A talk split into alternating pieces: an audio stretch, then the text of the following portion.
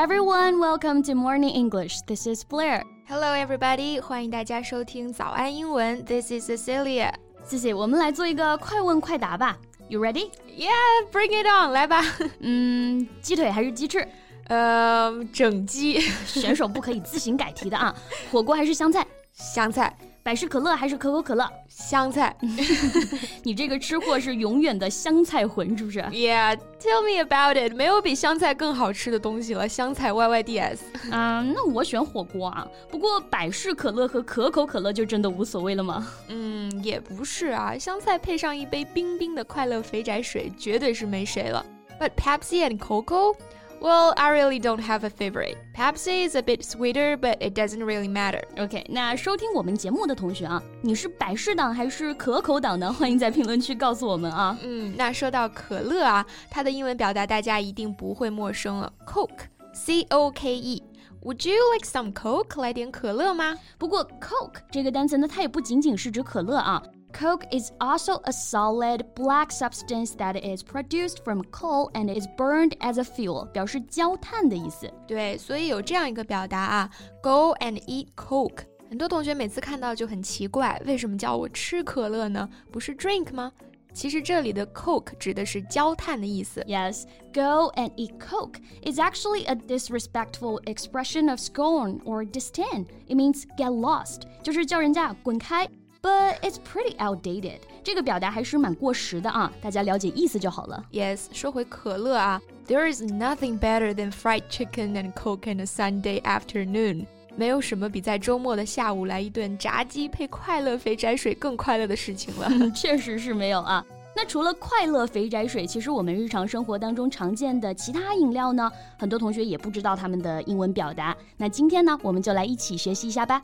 在节目的开始，给大家送一个福利，今天给大家限量送出十个我们早安英文王牌会员课程的七天免费体验权限，两千多节早安英文会员课程以及每天一场的中外教直播课，通通可以无限畅听。体验链接放在我们本期节目的 show notes 里面了，请大家自行领取，先到先得。嗯，那我们首先学习一下饮料这个词，beverage。B E V E R A G E. Yes, beverage. Beverage means any type of drink except water，就是指除了水以外的任何饮料。When you are really, really thirsty, the first sip of any beverage is sheer bliss. 当你非常非常渴的时候啊，任何饮料的第一口绝对是超级幸福的。Yeah，那还有部分同学会分不清楚 drinks 和 beverages。那 drink 大家比较熟悉的其实是表示喝，drink water 喝水，drink coffee 喝咖啡。Yes，but drink can also be used as a noun. It means a liquid for drinking，就也可以表示说饮料的意思，跟 beverage 其实是一样的。那如果是不含酒精的那种啊，我们一般会说 soft drinks。Yeah，and drink can also mean alcohol or an alcoholic drink，就表示酒啊、酒精饮料啊。Yes, for example, the drinks are on me，酒钱我来付吧。Or they went for a drink，他们去喝酒了。Right，所以总结一下啊。drink 做名词的时候呢，跟 beverage 意思差不多，so they're interchangeable in most cases。大多数情况下都是可以互换的。没错，不过口语里面其实好像还是说 drinks 会多一点，对不对？嗯。But anyway, just use whatever you like. Right. So Blair, what's your favorite beverage? 你最喜欢什么样的饮料啊？Well, I'd say juice. Orange juice in particular，最爱的还是橙汁吧。Yeah, everybody likes juice. Juice 它就表示果汁。那想要更具体一点呢，我们可以在前面加上水果就好了。Orange juice 橙汁，apple juice 苹果汁。Right, juice 它是名词啊，它的形容词形式大家也一定不陌生，把 e 去掉，后面加上 y 就可以了。Juicy，没错，形容词也很好理解。 It means something containing a lot of juice and good to eat. 多汁的，汁液丰富的。Like I love a sweet, juicy peach in summer。我最爱夏天甜甜多汁的桃子。嗯，听着就很好吃啊。 And it's not just for fruit, actually. 其实 juicy 啊，我们说形容多汁，用在牛排上比较常见，对不对、嗯、？So you may probably have heard of this a lot. The steak was tender and juicy. 那块牛排呀，鲜嫩多汁的。I am getting really hungry now. Can we have a steak after work? you got this.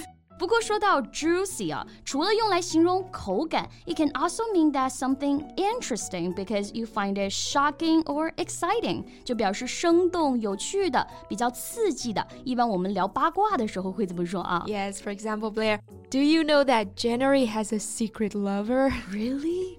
Wow, juicy! January 可能自己都不知道啊。不过这个 juicy 呢，就很好的表示出了这种刺激的感觉。 我们说这个词的时候呢，语气也是要带一点坏笑的，对不对？嗯，Wow, juicy. yes. Okay, so Sissy, what's your favorite drink? Well, consider juices taken. I'm gonna go with coffee. I do need to drink a cup of coffee every morning to get the boost I need for the rest of the day. Yeah, coffee 这个词就不需要赘述了啊，大家都知道咖啡。 不过很多同学呢会跟 cafe 这个单词啊搞混。Yeah, cafe 字母一上带一个小撇。It's a place where you can buy drinks and simple meals. Alcohol is not usually served in British or American cafes.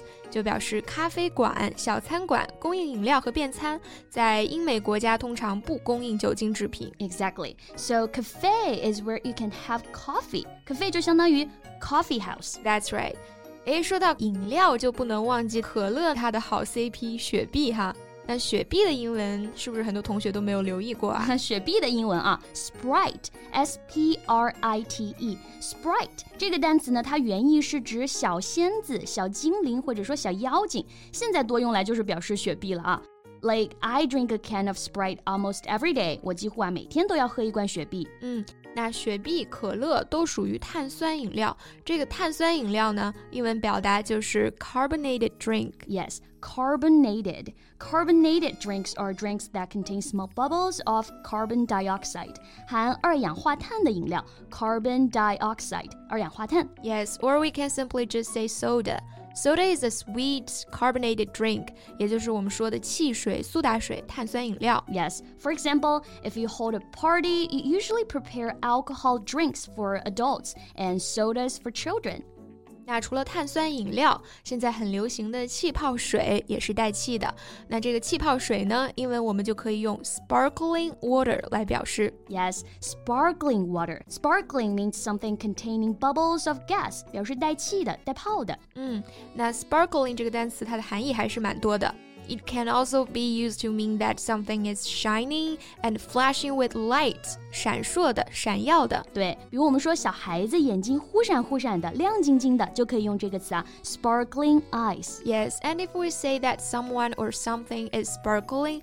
They're interesting and amusing，就可以翻译为妙趣横生的、风趣幽默的。Yes, like a sparkling conversation，妙趣横生的一段对话；a sparkling personality，一个幽默风趣的人。Right. Okay. I think we've covered enough of the drinks, right? Now I need some real food. Let's go get the steak. no problem. So today we've talked about different drinks that are pretty common in our daily life. Which one is your favorite? Please tell us in the comment section. 那我们今天的 节目就到这里了。So thank you so much for listening. This is Blair. This is Cecilia. See you next time. Bye. 今天的节目就到这里了。如果节目还听得不过瘾的话，也欢迎加入我们的早安英文会员。成为会员，您就可以无限畅听我们每天一场免费的中外教直播课，以及两千多节原创系统课程了。今天我们限量送出十个七天免费试听权限，试听链接放在我们本期节目的 show notes 里了，请大家自行领取，先到先得。This podcast is from Morning English。学口语就来早安英文。